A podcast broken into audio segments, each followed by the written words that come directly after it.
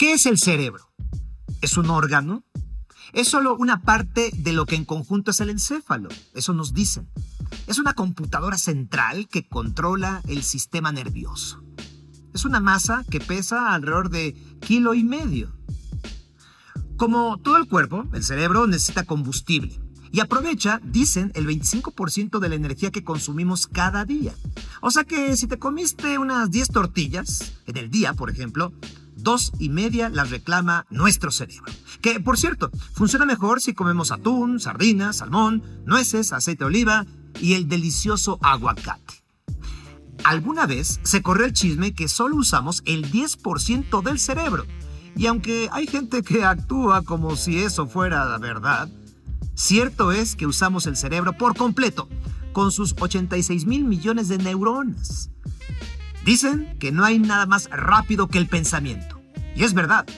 Para ilustrar esto, les cuento que mientras estás escuchando este podcast, tu cerebro está trabajando muy, muy, muy rápido. Procesa la información a unos mil gigahertz. Es decir, tu cerebro es al menos 50 veces más rápido que un smartphone promedio. Otro dato. Si eres de aquellos que temen llegar a los 30 años de edad, si tienes miedo de sentirte una treintona o un treintón, pues tienes razón, porque en promedio a los 30 años nuestro cerebro deja de evolucionar, de madurar y empieza a deteriorarse poco a poco. Hay que decir también que el encéfalo es la cuna de nuestras emociones, de nuestros sentimientos. Es el culpable también de todos nuestros apetitos, incluso el sexual. Sí, échale la culpa de todo al cerebro. Incluso si llegas a pecar, dile al sacerdote en tu confesión que no fuiste tú, sino tu cerebro. Pero el cerebro también es muy sensible a su entorno y de pronto se toma las cosas muy a pecho. Se deprime, se boicotea, se menosprecia, llega a ser fatalista y hasta quiere morirse.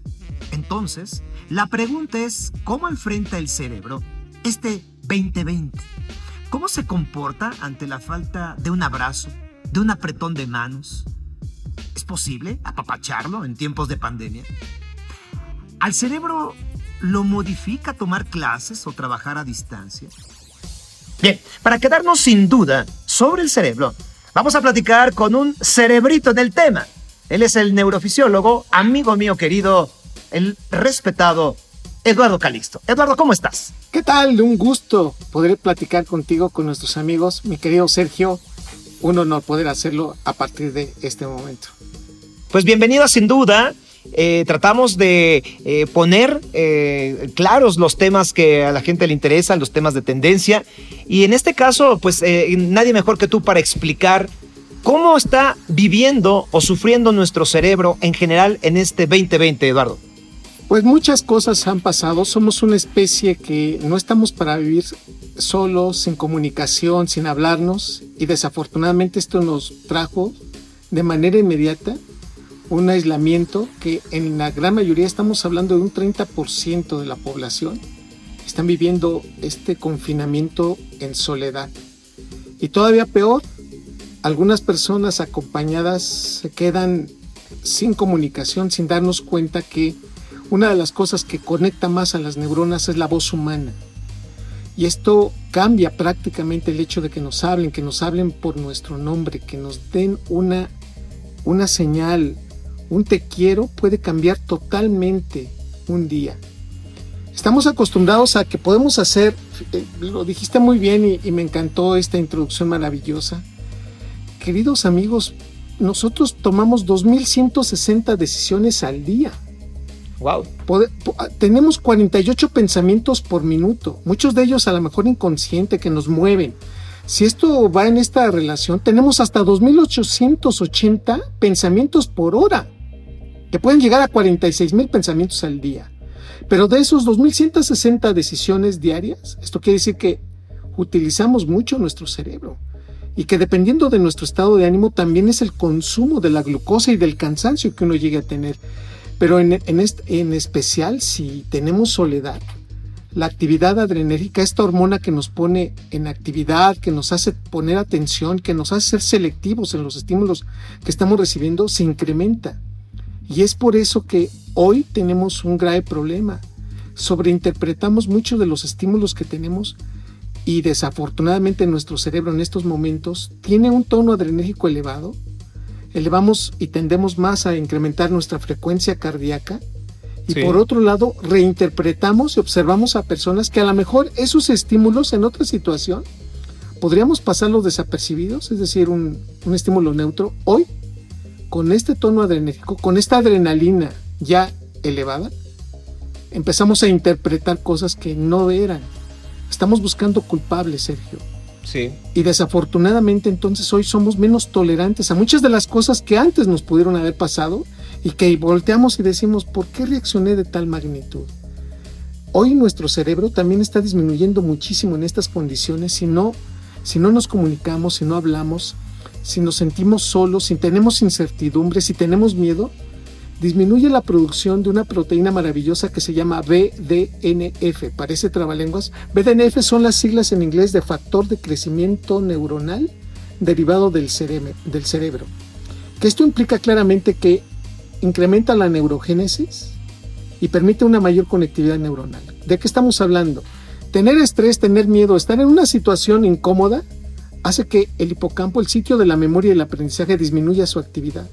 Entonces, nos está afectando hasta en la memoria. Estamos olvidando cosas que antes pensábamos que no se nos iban a olvidar. Y el sitio más inteligente del cerebro, digo con todo respeto para todo el cerebro, pero hay sitios donde están más conectadas las neuronas que otras.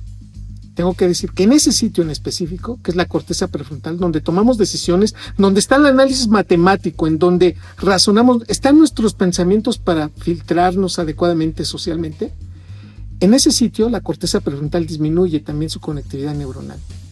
Entonces está sucediendo algo muy triste. La memoria está afectando y muchos de los filtros sociales también los, vamos, los hemos estado modificando. Finalmente, ¿qué está sucediendo en nuestro cerebro con esta pandemia, con este confinamiento, con esta situación de miedo, estrés, con estas situaciones que hoy pues tenemos mayor sensación de que algo malo nos puede pasar?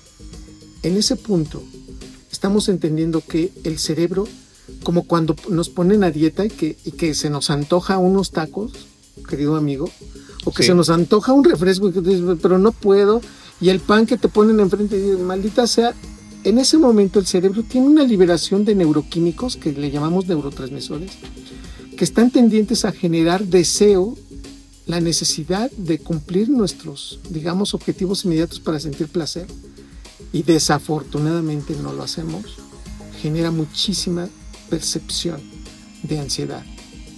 Y así como cuando alguien hace una dieta por mucho tiempo, el hecho de aislarnos genera esa sensación, genera ese procesamiento, favorece una situación de querer hacer y cumplir cosas que a lo mejor en otro momento no habríamos hecho y que esto hoy al campo de las neurociencias abre nuevos entendimientos de por qué nos están pasando tantas cosas. Querido Eduardo, te, eh, te cuento un, una anécdota o una situación personal, y a todo nuestro público es sin duda. Eh, con esta pandemia eh, tuve la oportunidad, eh, la bendición de poder aislar a mi familia. Estaban en otro domicilio, fuera de la Ciudad de México.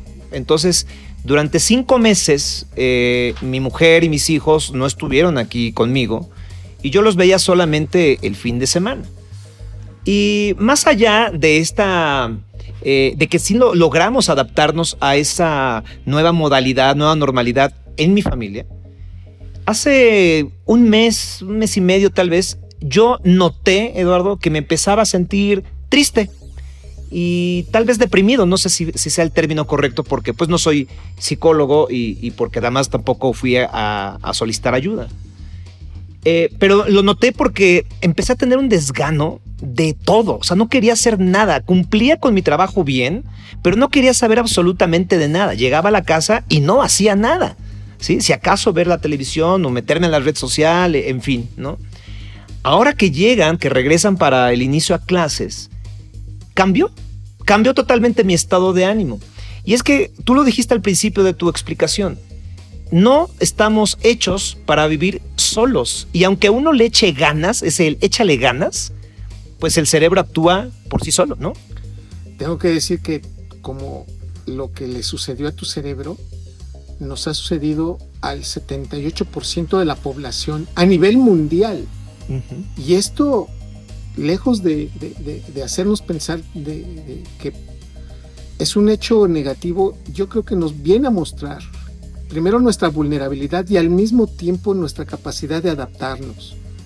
Fíjate ahora yo te comento algo muy también muy muy personal. Cuando yo fui a estudiar a la Universidad de Pittsburgh, el primer día que yo estuve ahí, una persona me dijo que había escogido el peor momento para llegar a Pittsburgh, una ciudad que cae nieve prácticamente cuatro meses del año. Y esto implica que prácticamente el sol no sale, aunque esté iluminado, el sol no se ve. Resulta pues que esta persona concluyó para decirme, ella llevaba más de cuatro años, me dijo, te vas a deprimir, te va a dar mucha tristeza. Yo en ese momento, pues sentí como una sensación de, me está bromeando, esto no es cierto, algo me quiso decir que realmente yo interpreto que no es correcto.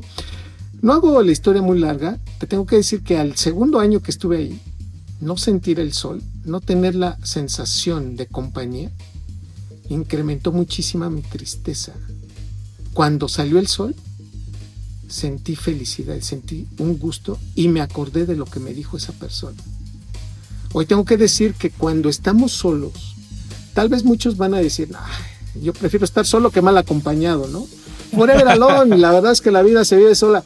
Yo te tengo que decir a esa persona, le, le tendría que comentar que desafortunadamente el hecho de que estés con alguien, incluso la sensación de estar junto a una persona por comunicación, implica un reto al cerebro. En estas condiciones, tanto lo que me pasó a mí por no ver el sol, como lo que te pasó a ti por no ver a la familia, nos disminuyó la serotonina, un neurotransmisor que cambia la manera incluso de cómo vemos el día, los colores.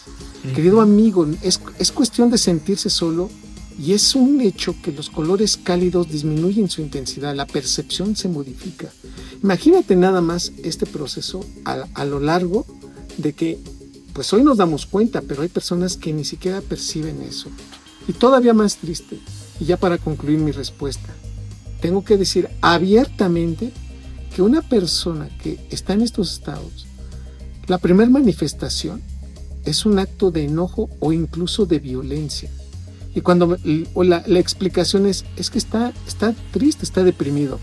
Los ojos de los interlocutores se abren y volteas y, dicen que no con la cabeza y dicen, eso no es cierto, estaba enojado, estaba violento, estaba maldiciendo. Paradójicamente eso nos está pasando también. Una sensación de enojo y molestia constante que tú dices, pero ahora, ¿por qué me enojé? Y es una disminución de serotonina que está atrás de estas actitudes que por momentos pensaríamos que no son ciertas. En algún momento dijiste eh, que cuando escuchamos un te quiero, nuestro cerebro pues, se pone feliz, ¿no? Eh, ¿Qué pasa con el contacto físico, Eduardo? Es decir, eh, sabemos que no debemos darnos la mano, sabemos que no debemos abrazarnos, sabemos que tenemos que estar a un metro y medio al menos de distancia. Eh, y eso, conforme ha pasado los meses, ya es más fácil de manejar. Pero yo sí extraño mucho darle un abrazo a un amigo. Sí extraño mucho darle la mano a mi compa del trabajo, ¿no? si, la voz ayuda al cerebro a sentirse bien, ¿qué pasa con el contacto físico? El hecho de tener un contacto físico que es esperado, que nos genera sensación de protección, libera en nuestro cerebro oxitocina, específicamente en el hipotálamo. Con oxitocina comprendemos mejor las emociones de la otra persona, es decir, nos hacemos sensibles somos prácticamente personas que retroalimentamos, que nos ponemos en los zapatos del otro. Incrementamos apegos y de manera también increíble, querido amigo, con oxitocina decimos más la verdad. Después de un abrazo sincero, después de un apretón, después de una sesión de besos, un individuo le preguntas realmente cómo fueron las cosas, somos capaces de decir hasta el último detalle porque la oxitocina nos hace ser así.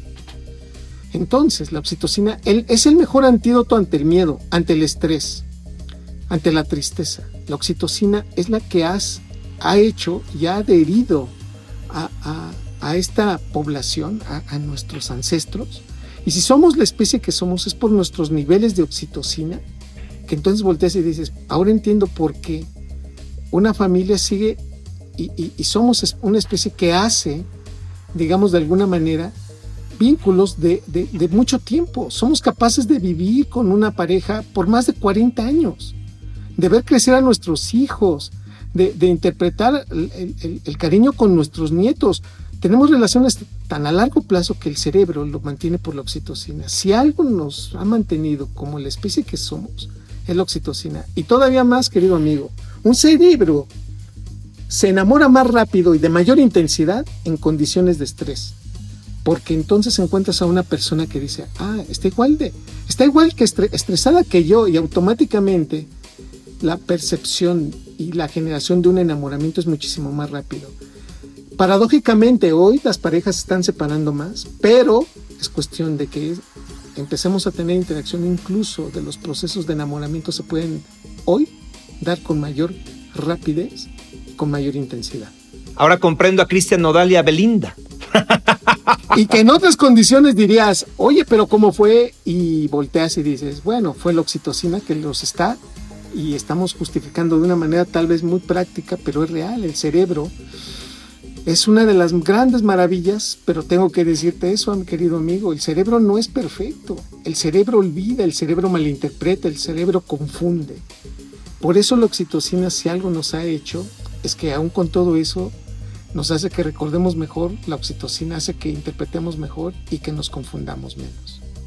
Oye Eduardo, eh, algo que también está pasando y que es algo que a mí me duele y estoy seguro que a todos los que somos padres eh, también nos preocupa, es que pues nuestros hijos hoy día, en esta también nueva normalidad y la sana distancia, pues mm, aparte que están alejados de sus amigos, de sus compañeros de la escuela, eh, pues también han dejado de ver los rostros completos de las personas, ¿sí? ¿Cómo afecta esta parte a los niños eh, en estas dos situaciones? Que no estén en contacto con, con, sus maestros y compañeros de escuela. Y dos, que de pronto los rostros se hayan vuelto invisibles o las expresiones de faciales estén cubiertas por un manto ¿Cómo afecta eso? Sí, afecta. Tengo que decirte, y mira cómo voy a entrar en esta respuesta. Cuando tú vas manejando y empiezas a discutir con la persona que va de copiloto, que comúnmente tiene una visión muchísimo más extensa que la tuya, consta que tú vas manejando el auto. Sí. Tu atención se circunscribe aproximadamente entre 50 a 70 centímetros. Esto depende de la velocidad con la que vayas manejando. Esto implica claramente que el cerebro del piloto con respecto al del copiloto tienen un nivel de atención distinta y queda prácticamente eh, asegurado que si hay una discusión, el primero que se va a enojar, que va a gritar, que va a desentonar, es el piloto, porque no ve y no retroalimenta los gestos y el lenguaje corporal que el copiloto sí tiene, porque pone en riesgo en ese momento si el piloto voltea, ¿no? el movimiento del auto y un posible accidente. Esto nos dejó claro que entonces, para poder hablar con alguien, necesitamos vernos a los ojos. Los primeros 500 milisegundos que tiene un cerebro para detectar de otra persona su estado de ánimo es específicamente los ojos. Tú puedes detectar cuál es el estado de ánimo de una persona en menos de un segundo por el movimiento de los ojos, por la atención que pone y esto circunscribe claramente que nuestro estado de ánimo incluso se puede mapear y rápidamente retroalimentar con la persona que tenemos enfrente. La risa es la emoción que más rápido se comparte, pero la que más rápido se detecta es el llanto. De ahí entonces que nuestro cerebro es un evaluador, es una máquina de comparación. Y en este contexto, cuando no nos vemos o que perdemos detalle, nos puede afectar de tal manera de no interpretar emociones futuras. La gran ventaja es que esto no va a durar por mucho tiempo, pero la desventaja es que muchas personas no se dan cuenta del estado de ánimo del interlocutor que está del otro lado y que se están viendo a través de una computadora y que por momentos podemos decir, mm, creo que no me está entendiendo o todavía más, me parece que el estado de ánimo que la otra persona tiene desentona de, de lo que yo le quiero decir. Hay una etapa crítica. Esto también tenemos que ser muy, muy contundentes y también cautelosos en la, manifestación de esta información. Entre los 7 y 14 años estamos aprendiendo a interpretar emociones. Por lo tanto, querido amigo, hoy sabemos que en esa etapa de la vida, ese cerebro que en este momento está en confinamiento y está recibiendo clases y que ahora ve a sus amigos a través de la computadora, puede influir ya en su etapa adulta. Estos estudios tendríamos que hacer un, proceso eh, prospectivo para identificar. Pero lo que hoy sí podemos conocer es que seguramente la próxima generación, cuando ya tengan 20, 25 años, seguramente les va a costar mucho trabajo interpretar la emoción de quien tiene enfrente. A este proceso se llama alexitimia, que significa que por momentos no reconoce o no entiende qué es lo que le está pasando a la persona, no etiqueta sus emociones, ni las que tiene enfrente ni las suyas. Y esta es la explicación por las cuales algunas personas dicen, es que no sé si te odio o te amo. Y, la sonrisa sarcástica es, pues decídete porque depende mucho de tu explicación para que yo tome mis cosas. El asunto esencial es que la gran mayoría de las personas que tienen alexitimia, porque entre los 7 y 14 años no tuvo contacto físico, no fue retroalimentado sus emociones y que incluso le dijeron no llores, no te rías, no sientas aquello. Aquellos niños que les dijeron eso se llama tristeza, o eso que tienes se llama coraje. Hoy de adultos tienen alexithymia. 1% de la población, querido amigo. Pero si lo vemos ahora en perspectiva, seguramente dentro de 10 a 15 años vamos a tener a muchas personas, si esto continúa por mucho tiempo, con alexitimia, porque precisamente será una de las cicatrices neuronales que nos va a dejar la pandemia de la poca interpretación y de la nula digamos, identificación de la emoción que vamos a tener enfrente. Qué dura reflexión acabas de hacer, eh, Eduardo. Una, una herida neuronal, una cicatriz neuronal. Eh, queda claro que, que, esta pandemia nos ha cambiado la vida, o sea, cambió al mundo por completo en cosas que ni siquiera imaginábamos. Y, pero que tenemos la capacidad como especie, querido amigo, de podernos ayudar para interpretarnos mejor, Hoy sabemos que nuestro cerebro se formó a los tres meses de edad, fíjate. O sea, a los tres meses de edad, eh, a los tres semanas de, etapa intrauterina se formó nuestro cerebro. Y, cuando respiramos, querido amigo, se dio una conexión neuronal tan fuerte que al momento de nacer, nuestro cerebro quedó conectado para, para interpretar lo increíble que es la vida. Los tres meses nos reímos por primera vez y esa sonrisa nunca se nos va a quitar. Tres meses de edad teníamos. Ah, ya sé que me van a decir, no, yo me reía al mes, pero no era una retroalimentación social, era una mueca.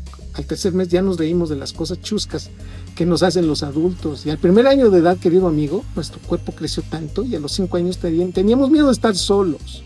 A los diez años tuvimos nuestros primeros amores platónicos y a los quince éramos conscientes de nuestra fortaleza física, pensamos que nada nos iba a pasar. A los veinte años empezamos a contar historias para enamorarnos. A los treinta nos dimos cuenta que no siempre teníamos razón y a los 40 pensamos que el amor no siempre es perfecto y que el desamor no es un castigo. A los 50 aceptamos muchos sueños que nunca se van a realizar. Y a los 60 ves más viejos a otras personas que a ti. Y a los 70 ya no quieres salir de casa y quieres, quieres quedarte a recordar las mejores lecciones de tu madre.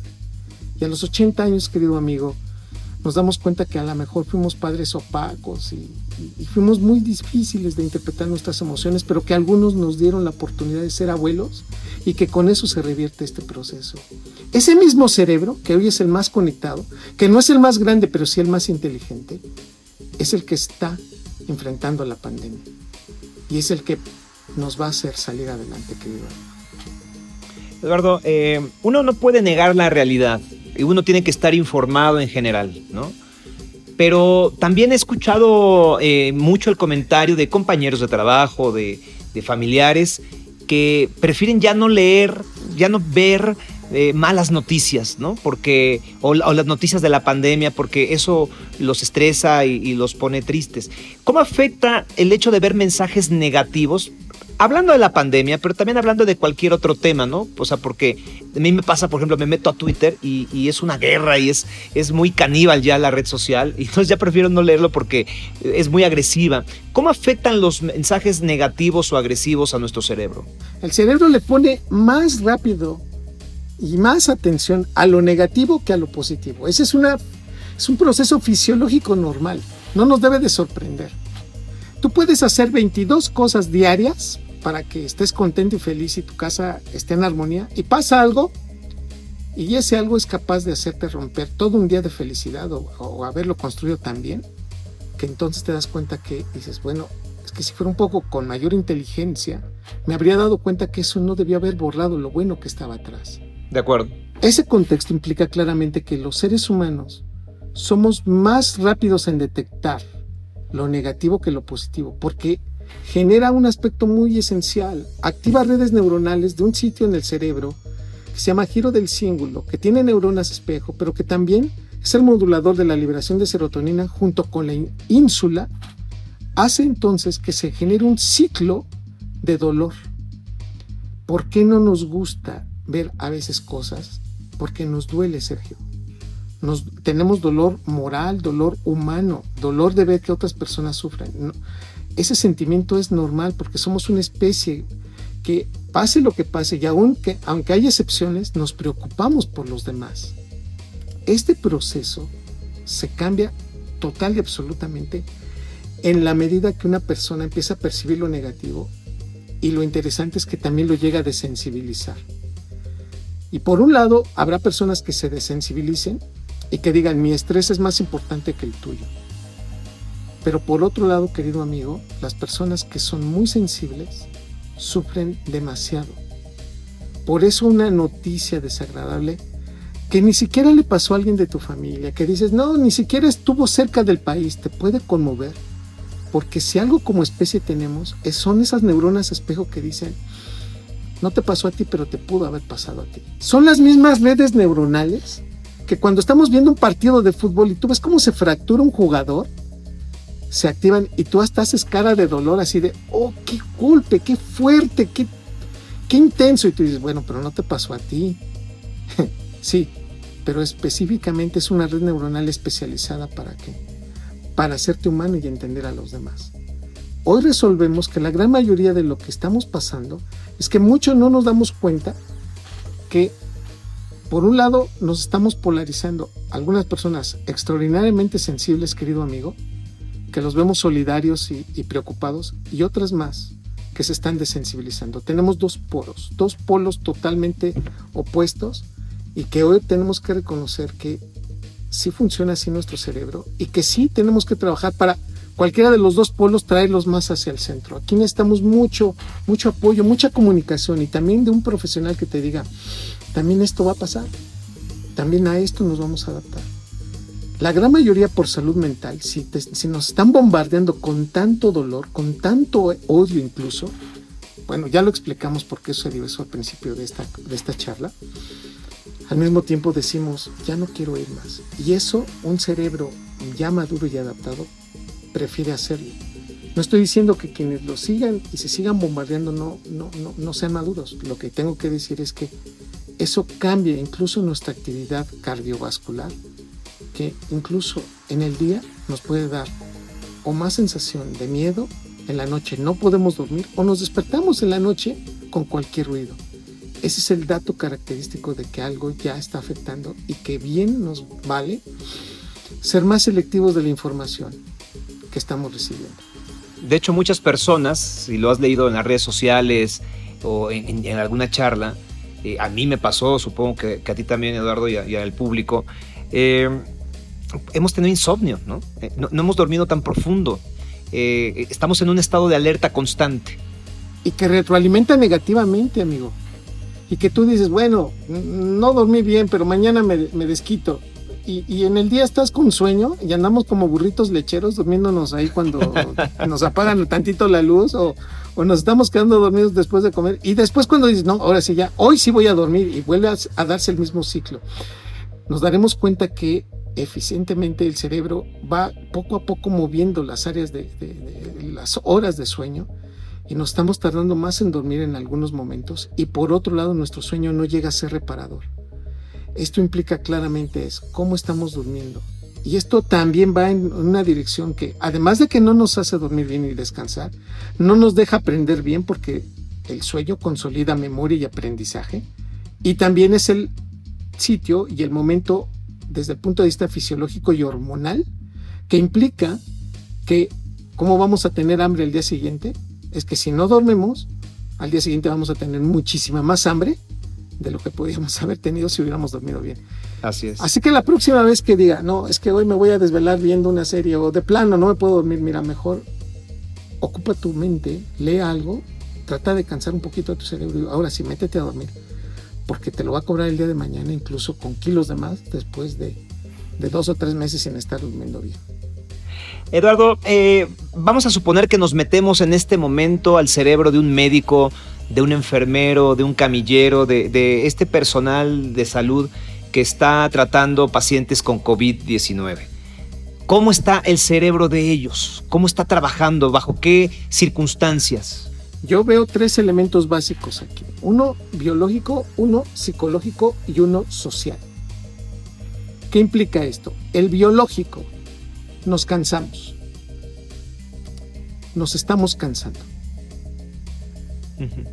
Dos, además de que nos estamos cansando, sentimos que nuestro trabajo no es redituable. En este contexto, lo biológico hace que prácticamente tengamos un desgaste muy fuerte. Médicos, enfermeras, camilleros, trabajadores sociales, incluso psicólogos, que por momentos no les hacemos o no, o no, o no los vemos, su trabajo es fundamental. El cansancio es muy fuerte. Segundo, nos estamos desensibilizando al dolor. Esto es lo más grave. Lo tengo que decir primero como profesional y segundo como médico, querido amigo. El 48% de los médicos que están al frente empiezan a cometer errores porque están cansados y todavía más están desensibilizando. Este estudio ya está terminado incluso. Los médicos que empiezan su labor en las mañanas tienen menos errores, explican más por qué van a dar tal o cual medicamento y de manera muy interesante y circunscrita nos queda muy claro que en las tardes los mismos tratamientos incluso van modificados o recetan más o hacen más estudios para estudiar porque ya no están seguros. Este es un proceso natural de nuestro cerebro. Segundo punto, psicológicamente estamos muy sesgados, querido amigo. Hacemos sesgos. Todos tenemos sesgos. todos los días hacemos sesgos. Eso no me conviene, a lo mejor eso sí, de alguna manera esto podría estar mejor y luego volteas y dices, ¿por qué cambiaste hoy de opinión? Queda muy claro que en la gran mayoría de nosotros tenemos nuestros sesgos. Esto nos ha venido a sesgar todavía más como profesionales en nuestra actividad. Decimos, así lo hacemos y hoy el cerebro se da menos permiso de tratar de hacer nuevas cosas. ¿Por qué? Porque precisamente el proceso está en función de un cansancio y de, sesgos más fuertes. Y socialmente, querido amigo, socialmente está influyendo demasiado de que lo que el líder pide, solicita, puede hacer que los demás lo obedezcan sin mediar tal vez ya el punto de vista del, del, otro. Si el líder dice, se acabó, hasta aquí llegamos, nadie lo va a cuestionar. Es más fácil hoy que una persona con, digamos, elementos de mayor experiencia es el que lleva la gran mayoría de los elementos para tomar decisiones. Si el líder va estresado, no te cuento, el proceso hace que la gran mayoría de las personas su estrés se lo den al líder y el líder va a controlar con muchísima más eficiencia el asunto. Pero también esto implica que si en el marco en donde están las personas, alguien llega más estresado que tú y tú estabas comandando todo lo que se estaba dando en ese momento, de manera increíble el más estresado empieza a controlar a los demás. Por eso, imagínense nada más con todos estos procesos inmersos, hoy nos damos cuenta que estamos cansados, estamos sesgando y por momentos las personas con estrés son las que llegan a tomar decisiones cuando realmente en otras circunstancias podríamos estar haciendo otra, otro tipo de decisiones. Claro. Eduardo, eh, finalmente respecto a este tema, eh, a final de cuentas, danos una receta, una fórmula para apapachar nuestro cerebro en estos tiempos del 2020. Queridos amigos, yo les diría abiertamente, primero etiquetemos la emoción. No, no es malo tener miedo, no es malo sentirnos vulnerables. El problema es que por momentos esto nos atrapa. No dejemos que estas emociones nos, negativas nos lleven por arriba de 40, 60 minutos. Sepamos entender que tenemos miedo, pero cómo y en dónde controlamos la situación. El cerebro, en la medida que controla, disminuye su miedo. Controla el tiempo, controla las circunstancias, controla la economía, controla algo tenemos que tener. ¿Dónde está nuestra seguridad? Tomemos eso, afiancemos dónde está nuestra seguridad. Dos, hagamos ejercicio, movámonos. Hagamos cosas que, digamos, vale la pena. Hoy subí 20 escalones, mañana subo 30. Hoy hice una caminata que no había hecho. Eso le encanta al cerebro. Sentarnos es lo peor que podemos hacer. Si usted va a estar sentado, no, no se quede sentado más de 90 minutos. Haga por favor ejercicio. Su cerebro, después de los 35 años, es más, todavía más dependiente del, del ejercicio que estemos haciendo todos los días. Yo le pido por favor, utilice la música para trasladarse a aquellas épocas donde usted era feliz la secundaria, la preparatoria, no sé amigo dónde andabas más feliz, pero hoy te puedo decir yo que entre la secundaria y la prepa, toda la playlist de esa música me pone muy contento, porque nuestra autobiografía va relacionada con la música. Ponga música. Coincido contigo en la época, ¿eh? Sí. La secundaria y la prepa, sí. imagínate allá estar escuchando éxitos de los 80s, 90s.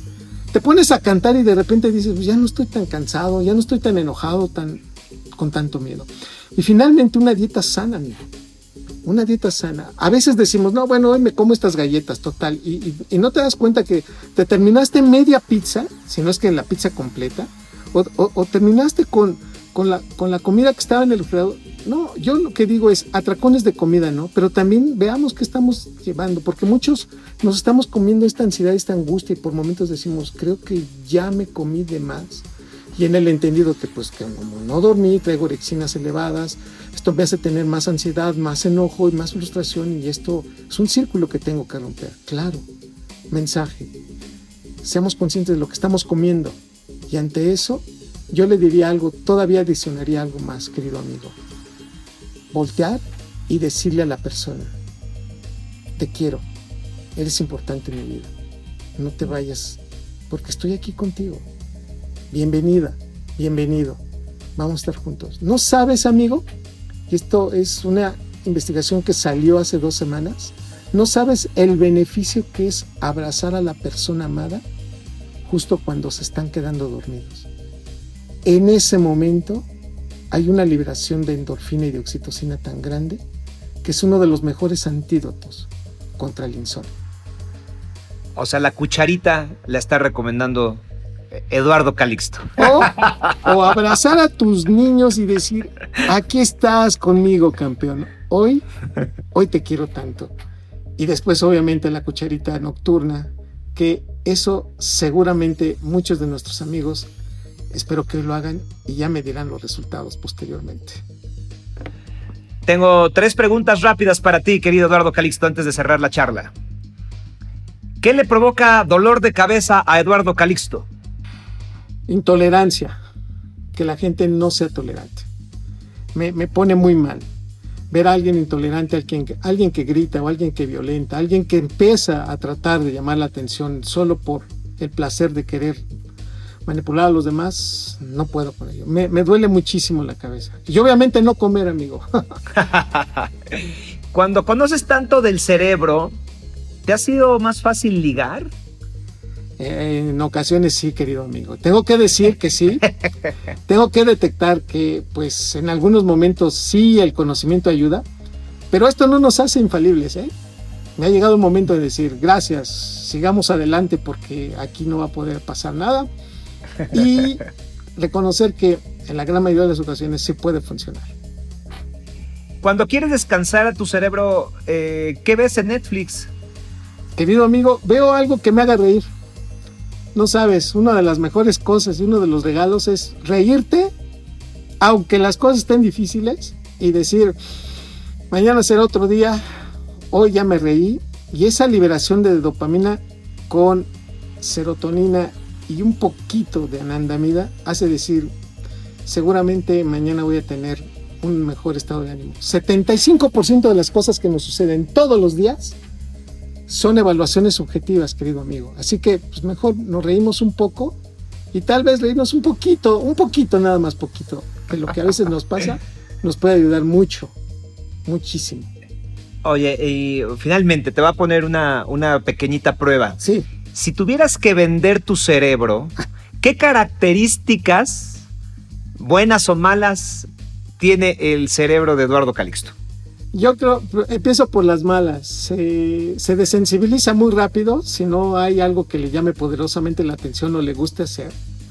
Segundo, es extraordinariamente aficionado al fútbol americano, así que si hay un juego en donde esté en ese momento jugando Pittsburgh, seguramente no va a poner mucha atención. Y tercero, digamos que es muy dormilón y le encanta irse a dormir temprano. De lo bueno, quiero decirte que pues pone rápido atención, se adelanta muchísimo a los eventos que, van a suceder. Incluso eso a veces lo ha metido en problemas, pero ha, acertado en un 80%. Así que si un día hacemos unos eh, pronósticos para algunos juegos, seguramente nos va a ir querido, bien, querido amigo. Y finalmente, hoy creo que tiene mejor experiencia que hace 10 años y creo que hoy puede ser un mejor cerebro, más ubicado, socialmente más tranquilo y con unas ganas increíbles de querer ayudar a las personas. Yo agregaría que eh, cerebros como los de como el de Eduardo Calixto es lo que necesita este país, eh, con conocimiento, pero también con gran sensibilidad y con una gran generosidad para compartir eh, su conocimiento. Querido amigo, sin duda ha sido un gran, gran episodio de, que tú has llevado, de este que hemos titulado Nuestro cerebro versus el 2020. Lo he dicho una y otra vez y nunca me cansaré de, reconocerlo. Nadie como tú para explicar estas cosas y te lo agradezco con mi corazón y con mi cerebro. Muchísimas gracias, querido amigo. Lo mejor, mi admiración, mi cariño y mi respeto para ti y que vengan lo mejor para lo que resta de este año y del que viene. Muchísimas gracias, querido amigo. Él es el neurofisiólogo Eduardo Calixto y cierro este capítulo eh, con un aviso inoportuno. Ya Eduardo vendió su cerebro, ya lo ofreció. Este es el mío. Vendo cerebro, modelo 1972, único dueño, en buen estado, solo algunos detalles de borracheras. Viene en su empaque original, sin abrir, es de color rosa con gris, gran memoria. Recuerda cada beso dado y nunca olvida las traiciones. ¿Interesados? No lo piensen dos veces. Soy Sergio Sepúlveda. Esto fue Sin Duda. Hasta la próxima.